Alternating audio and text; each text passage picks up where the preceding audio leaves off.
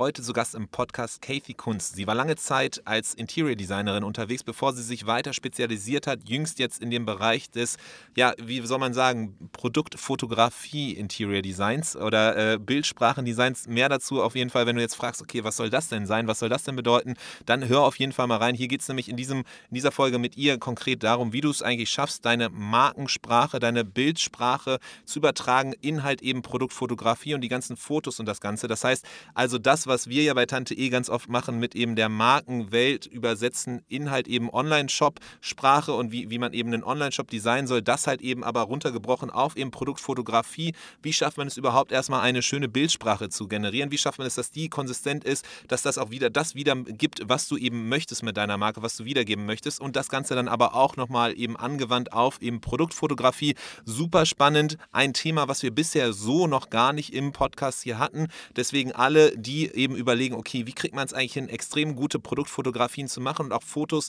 die eben nicht nur einfach das Produkt zeigen und die Verpackung zeigen, sondern wirklich auch was Größeres Ganzes und äh, die, die USPs quasi, die Markenwelt, aber auch gleichzeitig Leute davon überzeugt, dass eben das Produkt genau das ist, was ich möchte, dann ist die Folge hier auf jeden Fall für euch.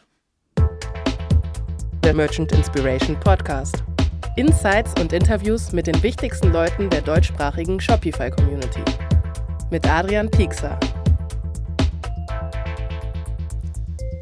Du hast besonders viel Stress mit deiner Buchhaltung, mit den Steuersätzen und Co. Das muss nicht sein. Das Ganze kannst du beenden, indem du einfach mal vorbeischaust und dir das Tool Pathway Solution anguckst. Denn es ist das Tool, was über 1000 Händlerinnen und Händler nutzen, unter anderem Sushi Bikes, Uya oder auch Gitti. Unter merchandinspiration.com slash pathway findest du mehr. Ein Tool, was dir auf jeden Fall das Leben vereinfacht. Ein Gamechanger rund um Steuern und Buchhaltung in Shopify.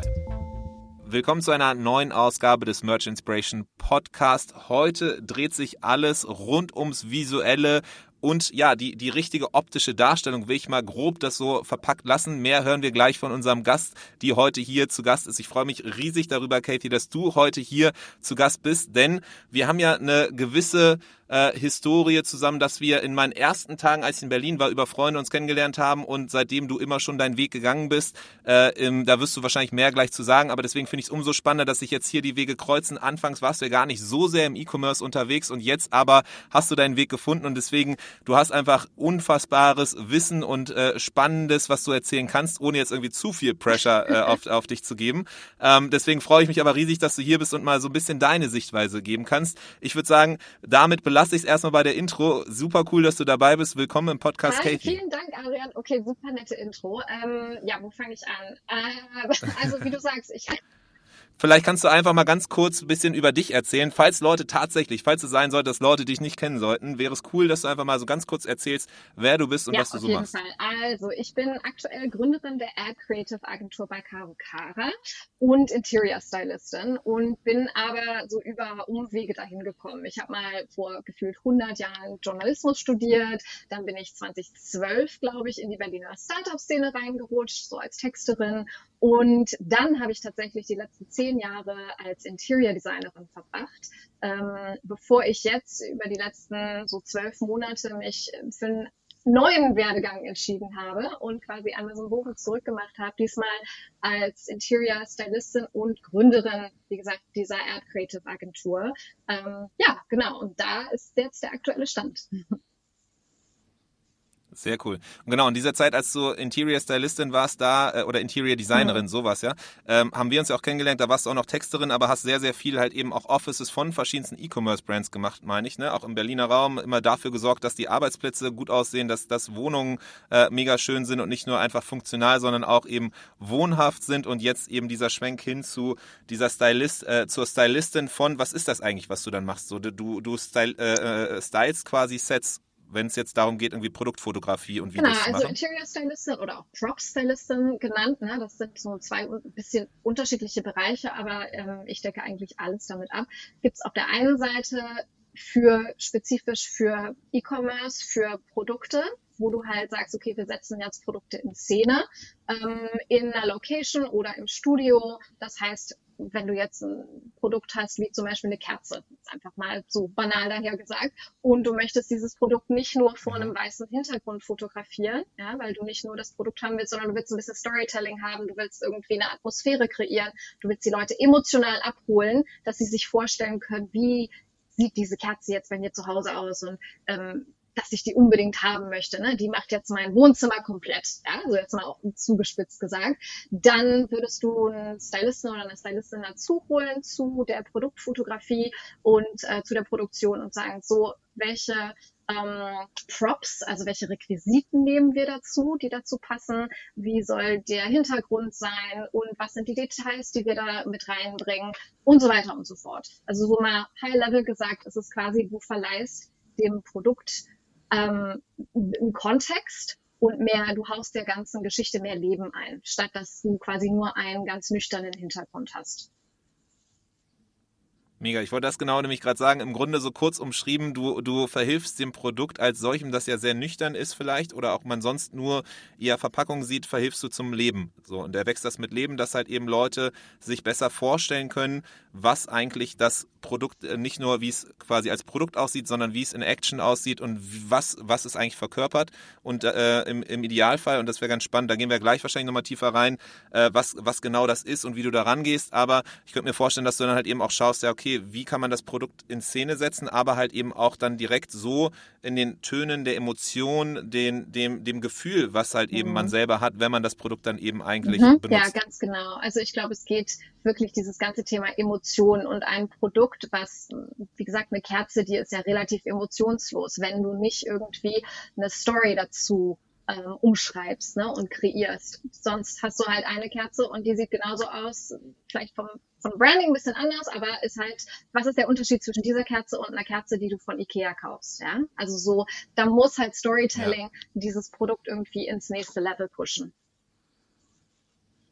Okay, und das heißt, das erste wäre, dass du es halt eben anzündest, aber es ist nicht nur mit dem Anzünden getan, sondern halt eben auch mit dem Setting, in dem es dann eben steht, was du drumherum siehst und das alles verleiht ja einen gewissen Charme oder ein gewisses Gefühl und das ist genau das, was du am Ende ja, des genau. Tages tust. Ja, genau. Es kann natürlich auch sein, dass du zum Beispiel Models involvierst, ne? wenn du jetzt ähm, eine Produktion hast, die für Stillshots ist und du sagst, okay, ich möchte sehen, wie ein Model mit diesem Produkt interagiert. Das ist vielleicht eher relevant, wenn du zum Beispiel ein Kosmetikprodukt hast oder ein Tech-Produkt, ne, wo du sehen willst, okay, ähm, das Model fässt das an, wie sind die Proportionen auch im Verhältnis zu der Person.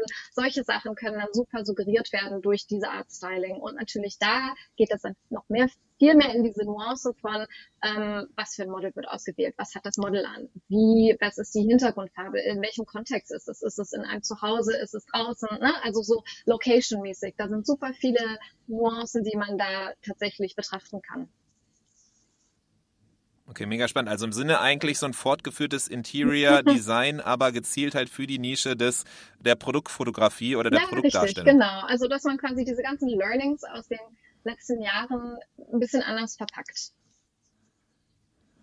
Okay, spannend. Und wie kam es dazu, dass du ge äh, gesagt hast, boah, gar keine Lust mehr auf irgendwie Wohnungen, auf Büros und so weiter. Ich habe Bock darauf, halt Produkte äh, äh mit Leben zu versetzen? Ach, das ist eine super spannende Frage und ich habe gar nicht so eine konkrete Antwort drauf. Ich glaube, es ist einfach, ich glaube, ähm, ich mag den Stillstand nicht. Ich glaube, das ist so underlying Theme dahinter ist so, äh, ich war jetzt zehn Jahre ja. in dem Bereich Interior Design und ich wollte mich so ein bisschen neu erfinden, aber trotzdem das, was ich jetzt gelernt habe, irgendwie weiter ähm, ja weiter nutzen und weiter irgendwie ausbauen, aber halt ein bisschen in eine andere Richtung.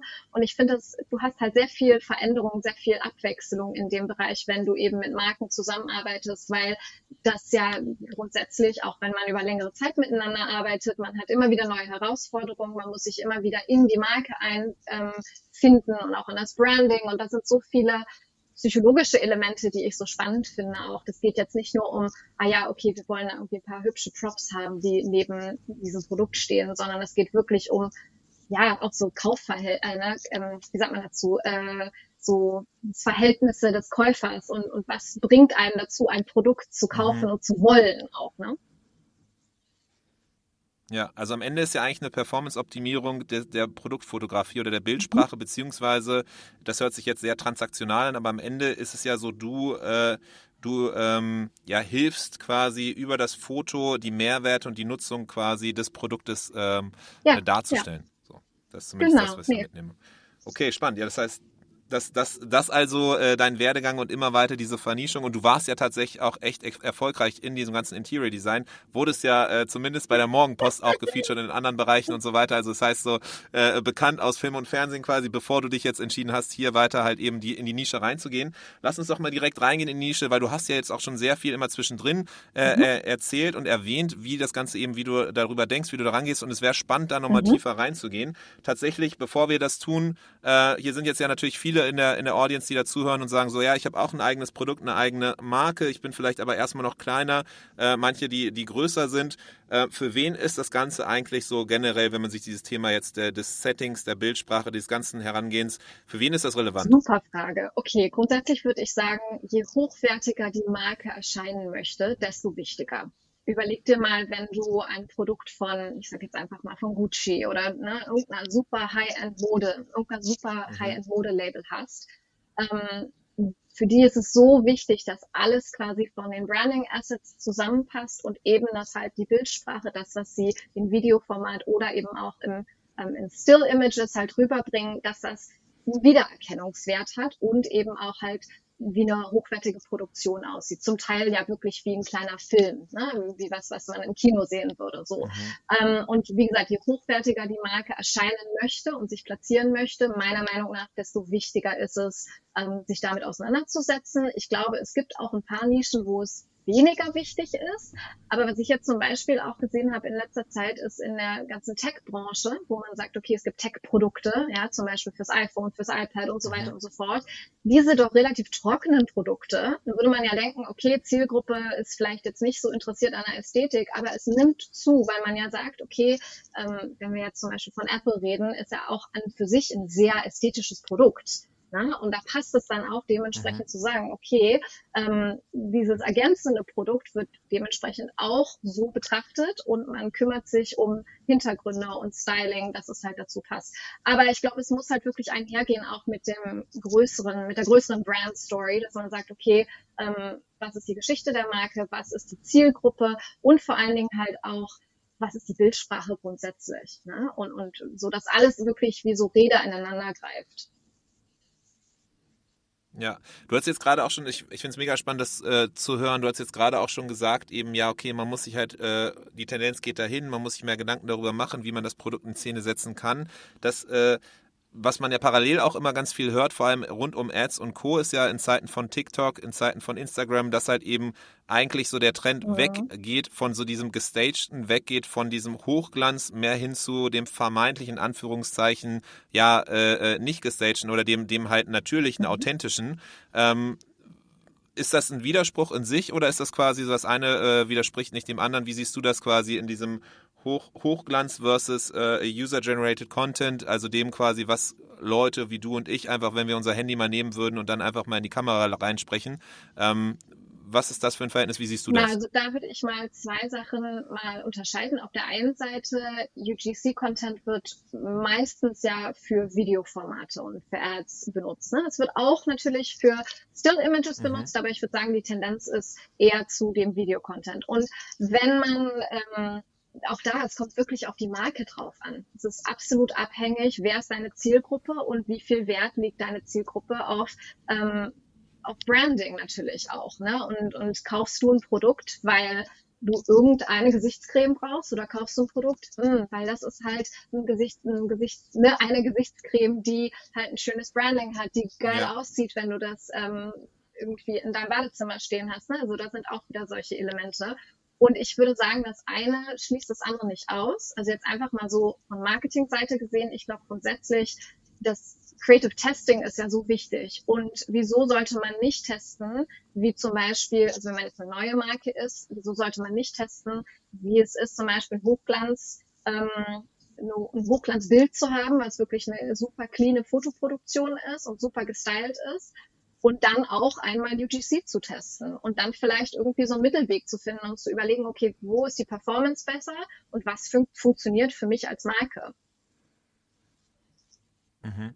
Ja, und, und gleichzeitig hast du ja am Anfang, wenn ich es äh, verstehe, was du, wie du es ja äh, beschrieben hast, mhm. was du tust, ist es ja dieses Übersetzen oder Verstehen mhm. der Marke, Verstehen quasi dessen, was, wie das Produkt genutzt wird, was das Gefühl auslösen soll und wie quasi dieses Ganze, die, das, die Brand als solche ähm, verstanden wird und das übersetzt halt eben in Produktfotografie mhm. und Video und ähm, da dann eben zu gucken, okay, wie, wie schafft man es, diese Gefühle oder das, wofür die Marke steht, halt eben in Produktfotos, in Produktvideos halt eben auch zu übertragen und ob dann am Ende das eher so ein bisschen mehr authentisch mhm. aussieht oder UGC-like oder halt eben mehr Hochglanz, das ist am Ende ja nur noch dann eine, eine, eine Entscheidung von verschiedenen Wegen dahin zu kommen, aber das Entscheidende ist ja eben das Verstehen und Übersetzen von der Marke halt eben in ja, Bildsprache. Total. Und es ist natürlich auch eine Budgetfrage, muss man natürlich dazu sagen. Ne? Also bei ja. wirklich Hochglanzproduktionen zahlst du deutlich mehr, als wenn du halt ein paar UGC-Creator ausprobierst. Aber das ist dann auch entsprechend der Unterschied von der Qualität, was du kriegst am Ende des Tages als Asset. Ja, ich meine, wir gehen ja nachher auch mal in ein paar Beispiele rein und so ein bisschen UGC macht ihr ja tatsächlich auch und da kann man dann vielleicht auch nochmal näher das dann verstehen, was quasi so gesteuert, also es fühlt sich an wie UGC mhm. ist, aber dann so ein bisschen geplant und ein bisschen mhm. hochwertiger. Äh, vielleicht, da kommen wir ja dann nachher mhm. nochmal zu.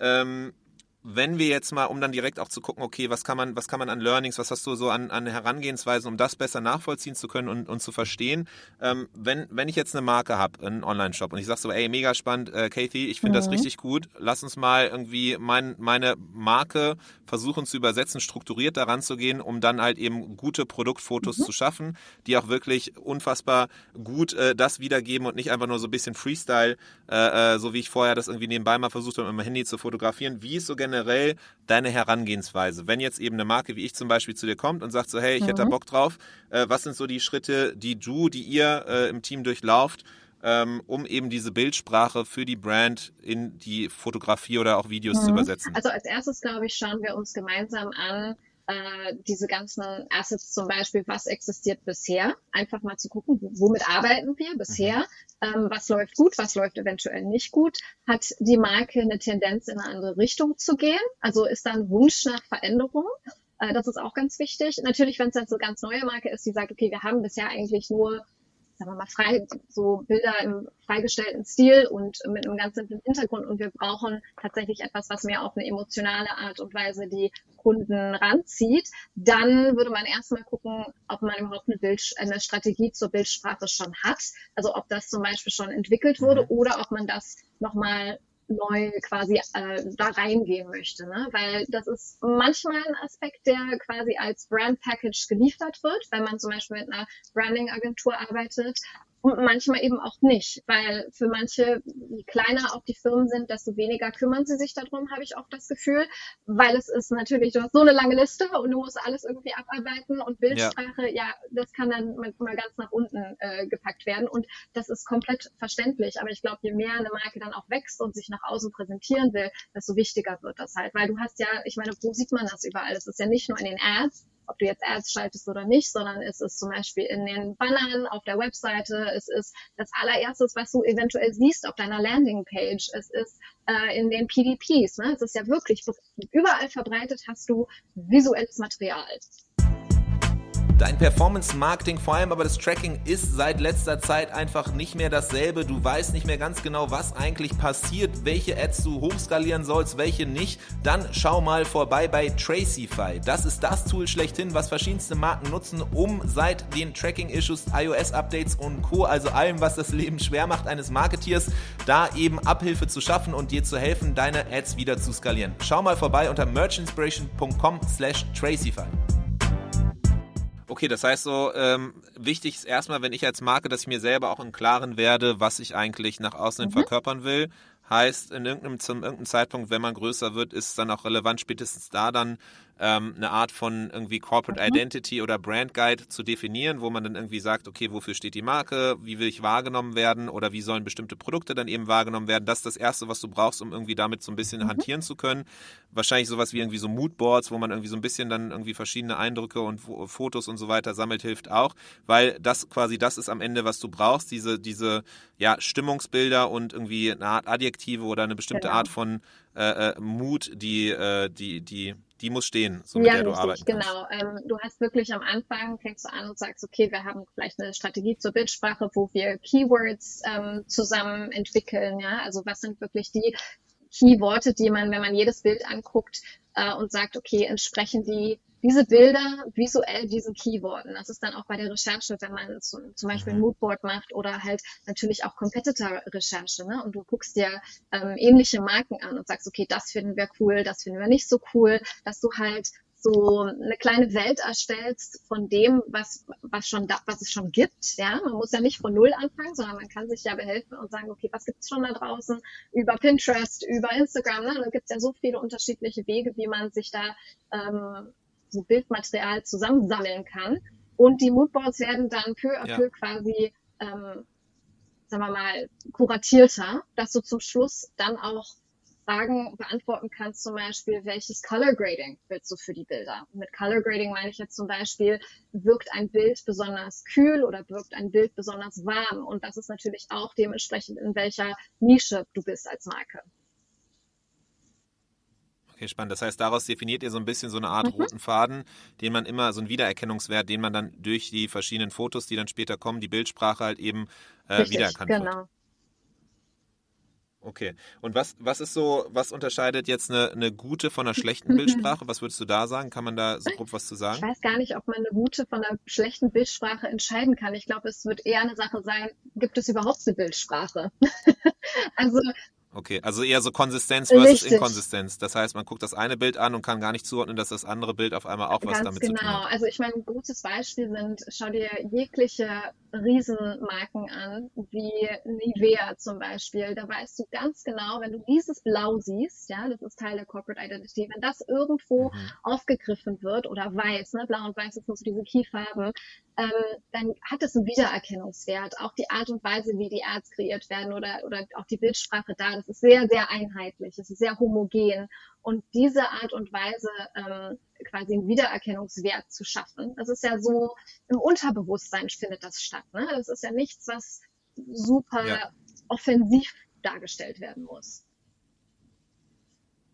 Und was sind so Elemente, die so, ein, so einen Wiedererkennungswert dann am Ende treiben? Das eine hast du jetzt schon gesagt, ist so ein bisschen halt irgendwie die generelle Wärme oder Kälte, ne, dieses Grading, Color Grading, was du gesagt hattest. Das andere sind wahrscheinlich auch generell so Farbtöne, die auch in so eine mhm. Richtung gehen. Gibt es auch sowas wie irgendwie dann bestimmte, ja, wiederkehrende Patterns im Sinne von bestimmten Accessoires oder anderen Dingen, die dann irgendwie zu sehen sind, Materialien, die aufgegriffen werden oder was sind so andere äh, äh, typische Wiedererkennungswerte oder Elemente? Ja, genau. Also eine große Sache würde ich sagen, ist Beleuchtung.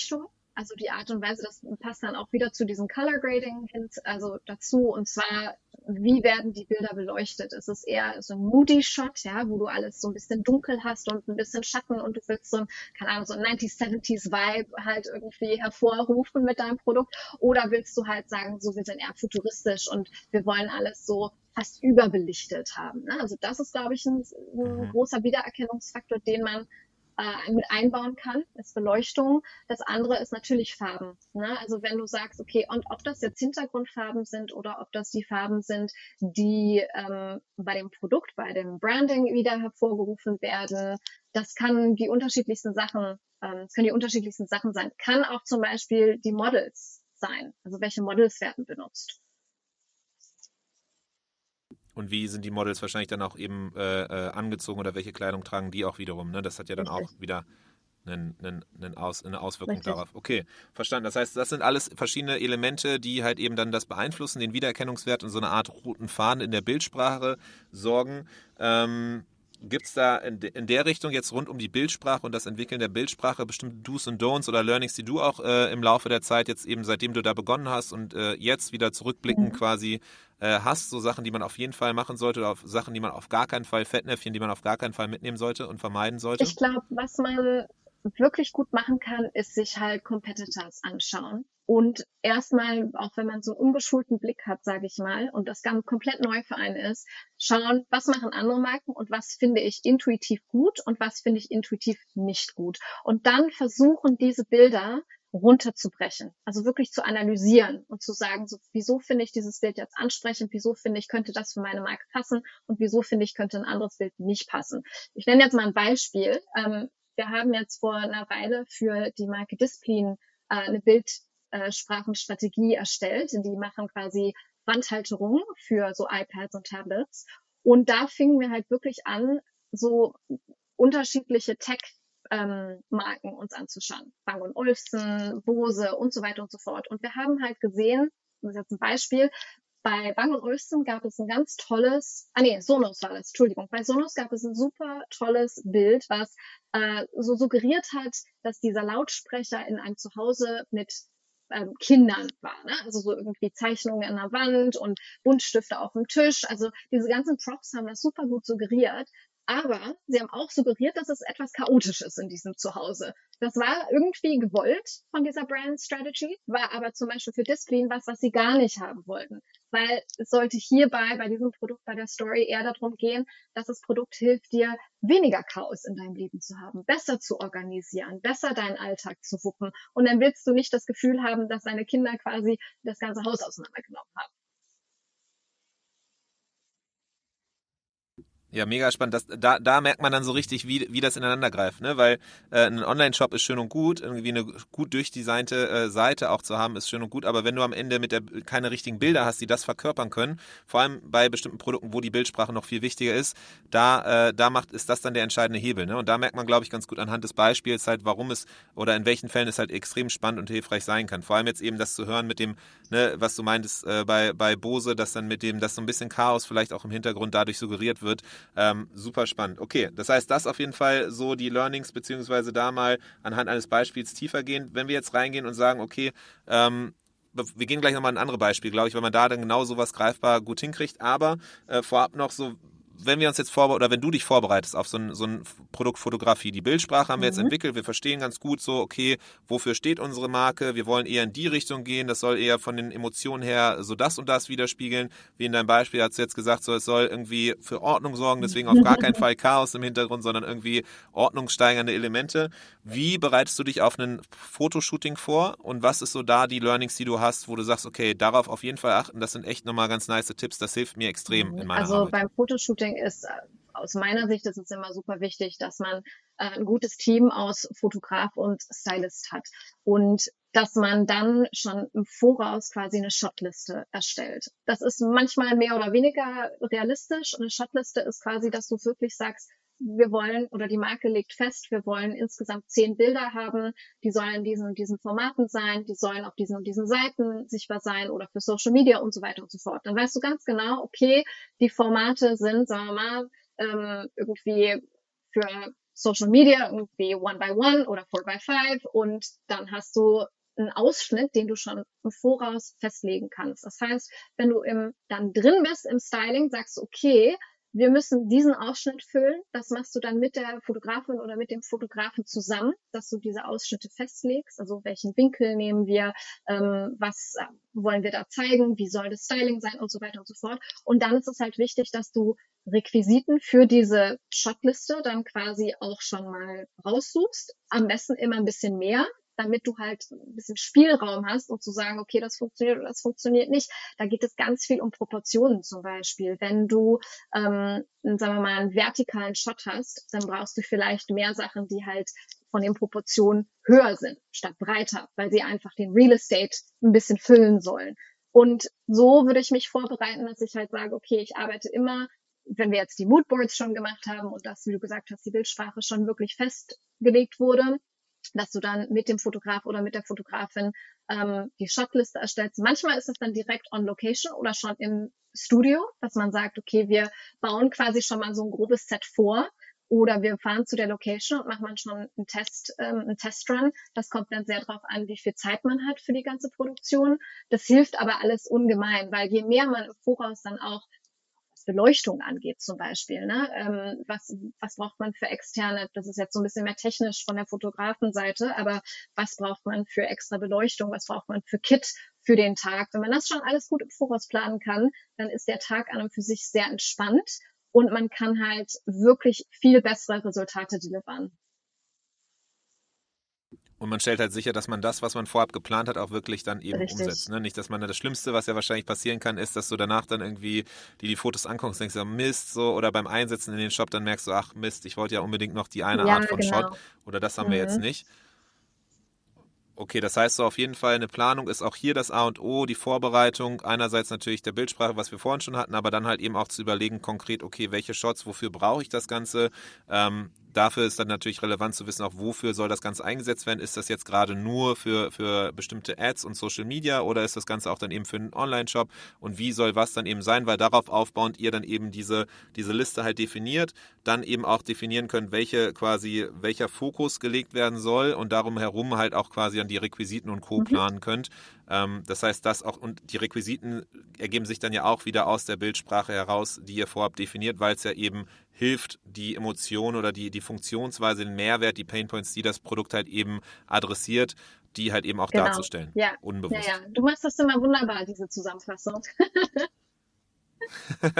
Sehr gut. Nee, ich wollte aber weil einfach nur mal mit eigenen Worten, um zu verstehen, dann eben, ob man das richtig verstanden hat oder ob da vielleicht noch ein paar Sachen dann ergänzend Mhm. hinzukommen. Aber es, es macht halt mega Sinn und das sieht man auch nochmal, wie, wie halt eben mit KI sieht man ja auch Mhm. immer wieder, ja, okay, man braucht gar keine richtigen fancy Produktfotografien mehr, weil man kann ja einfach dann irgendwie Adobe sagen, so, hey, mach mal das und das. Aber tatsächlich kann man ja, das eine schließt das andere ja auch nicht aus. Man kann gegebenenfalls das irgendwie das Foto erweitern, wenn man auf einmal doch noch merken sollte, man hat äh, bestimmte Szenarien vergessen. Aber die Überlegung, wie man eben seine eigene Marke übersetzt in Bildsprache und wie man dann eben das dann auch Mhm. verkörpert und die Painpoints und Co., das ist halt was, was man so oder so, was auch nicht so schnell halt eben von KI dann eben übernommen werden kann, sondern wo es halt einfach vorab sich über, äh, gemeinsam erarbeitet Mhm. werden muss, was eigentlich das Bildkonzept ist. Und im Grunde so ein bisschen, wie man sich das Ganze halt für eine Brand oder für einen Online-Shop macht, das halt eben auch auszuweiten für Produktfotografie oder Videos ist halt mega spannend, macht maximal Sinn. So im Detailgrad, wahrscheinlich in der Tiefe zusammen auch mit Professionellen, ist das wahrscheinlich dann eher was, was sich so größere Marken leisten können, aber äh, so, so be bestimmte Sachen kann man sich halt erstmal auch schon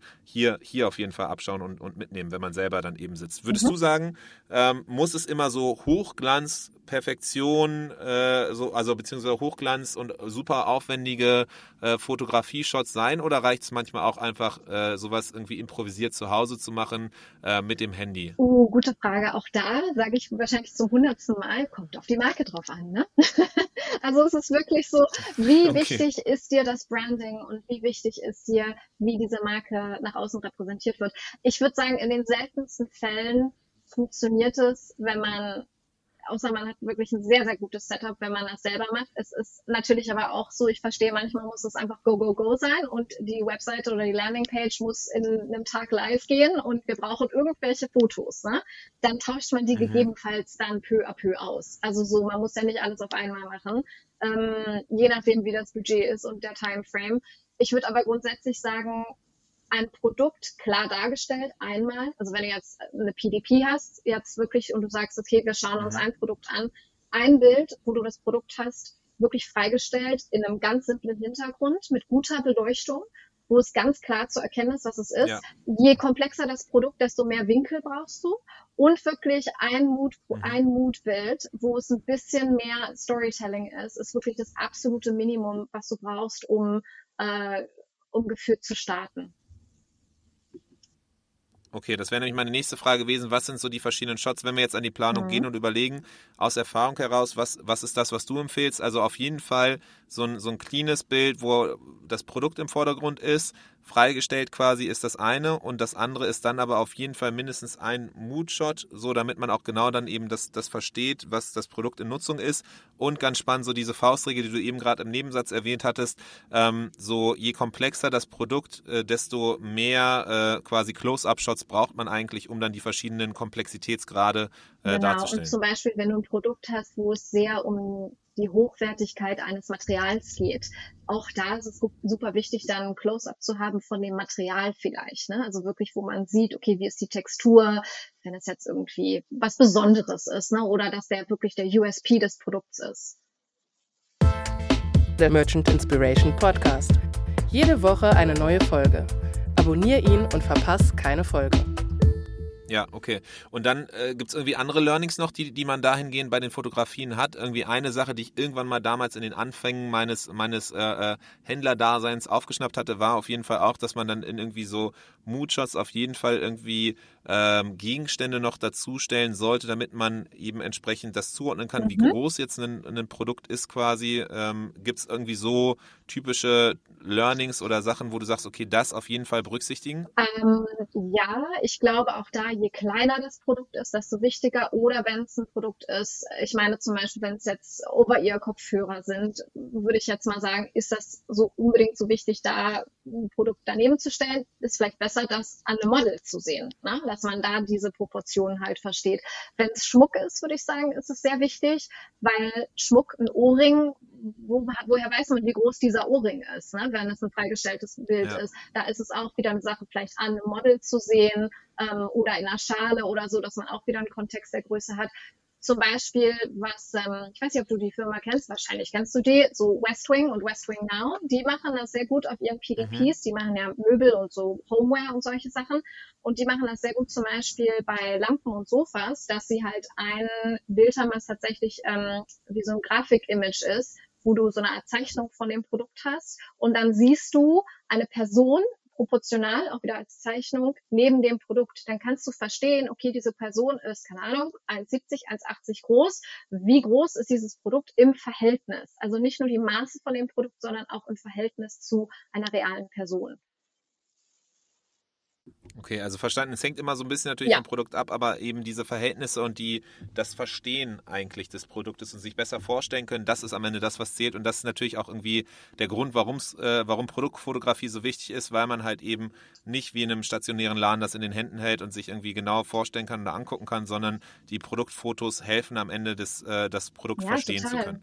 Und man kann sogar so weit gehen, dass einerseits ist es halt eben förderlich für die mhm. Conversion Rate, andererseits auch eben förderlich für die geringere Retourenrate, weil Leute sich halt eben vorab besser vorstellen können, was sie da gerade kaufen und nicht dann irgendwie eine böse Überraschung haben und das Ganze 100 Pro, genau das wollte ich auch gerade sagen. Mhm. sehr gut. Dann lass uns doch noch mal reingehen ähm, in weitere Beispiele jetzt. So, wir haben jetzt sehr viel halt quasi so beziehungsweise du hast ja schon immer mal wieder Beispiele genannt. Du hast vorhin auch eben das Beispiel von Displin genannt, wo ihr dann eben genau überlegt habt, okay, was ist eigentlich die Bildsprache, was ist wichtig, um das dann eben zu übertragen für die Fotos. Du hast jetzt gerade auch noch mal Westwing genannt, um halt eben ein Beispiel zu haben, welche Shops das ganz spannend machen, wo man sich auch dran orientieren kann.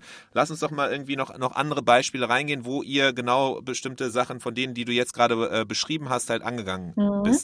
Also was jetzt Gibt's da ja, was zum Beispiel Produktfotos angeht, ähm, habe ich jetzt vor einer Weile mit Urbanara gearbeitet. Die kennt man vielleicht auch aus dem Homeware-Bereich. Die konzentrieren sich sind auch Shopify, äh, auf Shopify unterwegs. Ah, super, okay, perfekter Match. genau, also das ist auch eine Firma, die Wert auf Inszenierung der Produkte legt, weil auch da ist es, die sind soweit ich weiß auch nur ähm, online-only.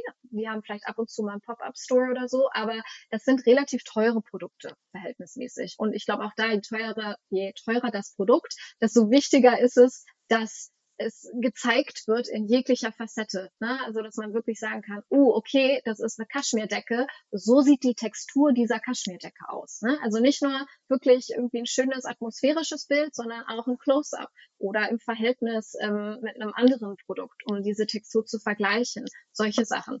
Ähm, genau, und für die haben wir jetzt, äh, oder habe ich Kampagnen gemacht. Ich glaube jetzt als letztes für die ähm, Spring-Summer-Kampagne und da ging es halt um ganz viele Outdoor-Produkte zum Beispiel. Da haben wir dann gesagt, statt dass wir es im Studio machen oder dass wir es drinnen machen, machen wir das draußen. Das war natürlich wetterabhängig. Das war ein bisschen dramatisch. Wir haben es gemacht, als es irgendwie gefühlt 10 Grad, 10 Grad und Regen gab. Aber wir haben dann jede Minute genommen, wo, da, wo die Sonne rauskam und haben gesagt, los, los, los, jetzt geht's. Ähm, und dann irgendwie bei so einem kleinen Bootshaus, das war die Location, war total schön, so ein Sommerabend inszeniert und die armen Models haben sich sonst was abgefroren. Ja, das ist immer dankbar, ne? Dann die Situation, wenn man dann irgendwie tun muss, sich vorstellen muss, wie dann irgendwie so ein schöner Sommerabend wäre. Genau. Das heißt, am Ende noch ein bisschen die, die Gänsehaut wurde dann raus. Ja, genau, richtig, genau. Und der Sonnenuntergang wurde ein bisschen wärmer gestaltet im Post. Sehr gut, aber ich, ich bin da gerade äh, unterbrochen, fälschlicherweise genau. Ihr habt da dieses Sommer, Sommerabend-Szenario halt eben dann an der freien Luft äh, inszeniert, eben um erstmal zu zeigen, okay, auch da äh, versteht man dann besser, okay, es, es handelt sich um Outdoor-Möbel und sieht dann auch direkt halt eben die Produkte in Aktion und in genau, Nutzung. Genau, also da haben wir quasi so eine kleine Storyline einfach mal als Beispiel genommen. Ähm, Im Sommer, was macht man gerne? Man geht gerne mit einer Picknickdecke und einem Picknickkorb irgendwie an See. Also wirklich so eine ganze Storyline ähm, zu so einem Tag am See. Und dann haben wir gesagt, okay, wie kommt man da an? Man kommt vielleicht mit dem Fahrrad an. Also haben wir ein Fahrrad als Requisite. Auch wieder ein schönes Fahrrad, ne? nicht nur irgendein 0 auf 15 Fahrrad, sondern eins, was so zu der ganzen Branding-Geschichte passt. Und dann haben wir gesagt, okay, es ist vielleicht ein Pärchen, was sich da trifft. Was machen die dann den ganzen Tag? Ne? Sitzen die da nur und essen? Nee, vielleicht spielen die auch irgendwie, ähm, irgendwie Sport oder machen Fotos. Und dann hatten wir dementsprechend halt andere Requisiten, die so ein bisschen das suggeriert haben, die gar nicht mal so, also so prominent in den Bildern dann zum Schluss waren, aber die halt geholfen haben, diese ganze Story so peu à peu in den Bildern halt zu zeigen. Okay, mega stark. Das heißt, das ist wirklich was, wo man, wo ihr dann fast schon so Regisseurinnen wart von eben diesem ganzen Tag und ihr habt wirklich diesen Tag euch ausgedacht und entsprechend ja. überlegt, okay, wie könnte die genau. Story sein? Auf dem Foto selber sieht man dann immer wieder mal verschiedene Gegenstände, die man so direkt gar nicht wahrnimmt wahrscheinlich. Ähm, aber äh, wenn man die dann zusammenlegt, dann merkt man auf einmal, ja, okay, das macht mega Sinn und, und äh, äh fügt sich dem Ganzen und wirkt halt nicht irgendwie gekünstelt, sondern eben dadurch dann irgendwie ja, authentisch. Genau. Und ich meine, es gibt immer eine Fine Line. Ich habe immer die Tendenz zu sagen, ich möchte das sehr authentisch gestalten. Und dann zum Beispiel, wenn man ein Stück Obst hat, dass auch jemand mal ein, ein Stück also dieses Obst abbeißt, ja, und dass dann das Obst nicht so perfekt ist. Das ist ja. aber sehr markenabhängig auch da. Manche finden das cool und manche sagen, nee, nee, nee, viel zu realistisch und wir wollen, na, wir wollen ja eine heile Welt irgendwie darstellen und da ist das Obst unangetastet. Aber ich finde, da ist das ein ganz perfektes Beispiel auch dafür, dass halt eben Hochglanz nicht gleich unauthentisch sein muss, sondern im Gegenteil, ne? dass man wirklich dann irgendwie stark äh, das Ganze durchdenkt, was man eben für eine mhm. Botschaft äh, senden möchte und dann einfach da sicherstellt, dass diese Botschaft sich wie ein roter Faden durchzieht und dadurch auch, dass eben quasi wie UGC vielleicht fast wirken kann oder wie was, was du irgendwie auf Social Media in so einem Feed siehst, aber halt eben ähm, ja äh, kontrolliert, kontrolliert ist eben von den von den Botschaften, die du halt eben raussenden möchtest, zu den Eigenschaften des Produktes, den den USPs quasi und so weiter und so fort. Also mega genau, spannend. Manchmal ist es natürlich auch ein bisschen konzeptioneller und kann auch ein bisschen abstrakter sein. Und da geht es dann oftmals darum, dass du das Produkt einfach äh, irgendwie in einer, in einer coolen Art und Weise inszenieren willst. Es gibt super viele Homeware-Brands in der Zwischenzeit, habe ich das Gefühl, die viel Wert darauf legen, dass sie, dass der ganze Wiedererkennungswert ist, dass eben zum Beispiel ihre Handtücher nicht nur im Badezimmer äh, platziert werden, sondern irgendwie auf einer mhm. Wäscheleine in der Sahara oder so. Also ne, wirklich, wo du sagst, das, ist das realistisch? Würde, ne, vielleicht nein, aber es hat irgendwie einen Wiedererkennungswert und es zieht den User so an, weil du denkst halt so, okay, Moment mal, das gehört eigentlich da nicht hin. Mhm. Okay. Auch sowas schon mal gemacht? Bis in die Sahara geflogen, um dann äh, eine Wäscheleine aufzuhängen? Das wahrscheinlich Nein, das dann nicht. nicht. Okay, das heißt, wenn hier irgendwer zuhört, der äh, gerne sowas mal machen würde, direkt immer bei dir melden. Ähm, aber ich hatte gesehen, äh, wenn ich es richtig äh, verfolgt hatte auf, auf Social Media, auch, auch mhm. Stur mit äh, den Kochpfannen hattet ihr auch mal Richtig, was gemacht. da haben wir jetzt äh, zwei unterschiedliche Sachen gemacht. Auf der einen Seite halt eine High-Gloss-Produktion mit einer meiner heißgeliebten Fotografen, ähm, die quasi sehr einfach, die hat technisch unfassbar viel drauf und es ist immer sehr schön mit ihr zu arbeiten, mit der Sabine. Und da haben wir quasi eine High-Gloss-Produktion gemacht, die hauptsächlich dann, glaube ich, für die PDPs war. Ähm, also auch gestylt. Ne? Da hatten wir dann mhm. auch einen Koch, der tatsächlich das Food-Styling gemacht hat. Das war super cool, einfach um zu zeigen, so was kann man in den Pfannen, in den unterschiedlichen Pfannen machen. Und dann haben wir nochmal mit ähm, bei Caro Cara, mit meiner Co-Founderin quasi ähm, ein, also haben wir Ad Creative kreiert für die, auch in diesem etwas ästhetischen Stil. Also wirklich, ich sage das immer, das ist nicht UGC, sondern es ist UGC Style. Und der einzige Style, der da dran ist, ist, dass es halt sich ein bisschen authentischer anfühlt und nicht so High Gloss, also nicht wirklich so Hochglanz ähm, rüberkommt, sondern dass man sich auch vorstellen kann, dass es in der eigenen Küche passiert zum Beispiel. Ne? Und jetzt nicht in einer super fancy ja. Fünf-Sterne-Küche ist. Ähm, genau, und da haben wir dann quasi Ad Assets für die kreiert im Videoformat. Okay, spannend. Was, wie, wie sah das dann konkret aus? Also wirklich dann eben so, es wurde gekocht mit dieser Pfanne äh, und ihr habt euch da drumherum auch dann wie, wie irgendwie dieser Tag am See dann auch äh, Geschichten ausgedacht vorab oder das war eher dann wirklich so nur äh, mehr auf den Fokus auf die Funktion und die. Nee, die da war es auch ganz viel Styling. Da ging es halt auch primär darum, also meine Co-Gründerin, die Sonja, ist halt äh, begnadete Köchin. Das heißt, die hat ein super Auge für alles, was Essen angeht und Farbkontraste und was auch zusammenpasst und was halt ähm, zugänglich ist, aber trotzdem irgendwie so ein bisschen aspirational. Und wir haben halt im Voraus überlegt, was würde kontrastreich in dieser Pfanne gut aussehen, weil die Pfanne ist eine gusseiserne Pfanne, das heißt, sie ist schwarz oder so Anthrazitfarben und wenn du da etwas mhm. hast, was dunkel angebraten ist, das siehst du fast gar nicht im Video. Das wird fast gar nicht richtig wahrgenommen. Und wir haben uns dann, zu, wir haben unterschiedliche Sachen tatsächlich ausprobiert und haben dann zum Schluss überlegt, ähm, wir haben quasi Pfirsiche genommen. Es war auch so saisonal. Wir wollten irgendwas machen, was super simpel ist. Und wir haben diese Pfirsiche, weil die halt so einen super starken Farbkontrast haben, die dann quasi angebraten mit Butter und haben so eine ganze kleine Story um so ein Pfirsich-Breakfast quasi gemacht. Ähm, auf Toast mit so einer, so einer veganen Creme und so. Also was, was man tatsächlich auch nachmachen könnte, was nicht super komplex ist, was auch ja. wichtig ist, weil die Marke auch so eine gewisse Accessibility haben will ähm, zu dem Produkt, aber halt eben auch was, was visuell sehr ansprechend aussieht. Okay, mega stark. Und da dann eben drauf zu achten, vorneweg, was halt auch dann später auf den Fotos gut aussieht. Äh, aber auch eben dann, du hast gesagt, accessible, mhm. eben auch sich wieder in den Markenkern äh, gut einreiht. So. Ja. Okay, mega spannend. Ich glaube, da hat man ganz gut auf jeden Fall mal ein Gefühl dafür gekriegt, wie wichtig und wie krass man sich da eben rein äh, fokussieren kann in diesen Teil und warum das Ganze aber auch so relevant ist. Frage jetzt natürlich an dieser, äh, an dieser Stelle so, okay, wenn, wenn man sagt, okay, das ist mega spannend, aber ich habe gar keinen Plan, wie ich das irgendwie für mich machen sollte. So ein paar Sachen habe ich mitgenommen, aber ich habe jetzt auch eine gewisse Größe, dass ich das irgendwie relevant und spannend fände. Habt ihr irgendwie, wo, wo kann man mehr zu euch finden? Äh, ne, arbeitet ihr auch mit E-Commerce-Brands ja, zusammen? Ja, auf jeden Fall. Also vor allen Dingen für bei Caro Cara, das ist unser primärer Fokus, ist E-Commerce-Brands im Bereich Lifestyle, Food, aber alles, was irgendwie so einen ästhetischen Hang hat oder einen ästhetischen Hang haben möchte. Ähm, und gar, am besten tatsächlich über LinkedIn. Wir fangen da gerade jetzt an, unser Profil so ein bisschen aufzubauen. Das ist alles noch recht neu. Wir haben jetzt gerade angefangen, eine 30-Day Ad Teardown zu machen, wo man jeden Tag äh, gucken wir uns quasi Werbung von anderen Marken an und schauen uns die wirklich aus der Perspektive visuelles Storytelling an. Also was finden wir gut, was finden wir nicht so gut. Mhm. Und vielleicht kann der ein oder andere was ein bisschen darüber lernen. Und ansonsten kann man uns darüber auch sehr gut einfach anschreiben. Okay, das heißt auf LinkedIn einfach dich, dich anschreiben und da dann auch gerne folgen ähm, und ähm, mehr lernen rund um quasi, wie ihr so eine bestimmte äh, Bildsprache und Bildwelt angeht äh, oder analysiert eben von anderen, sodass man da doch auch was für sich mhm. selber mitnehmen kann.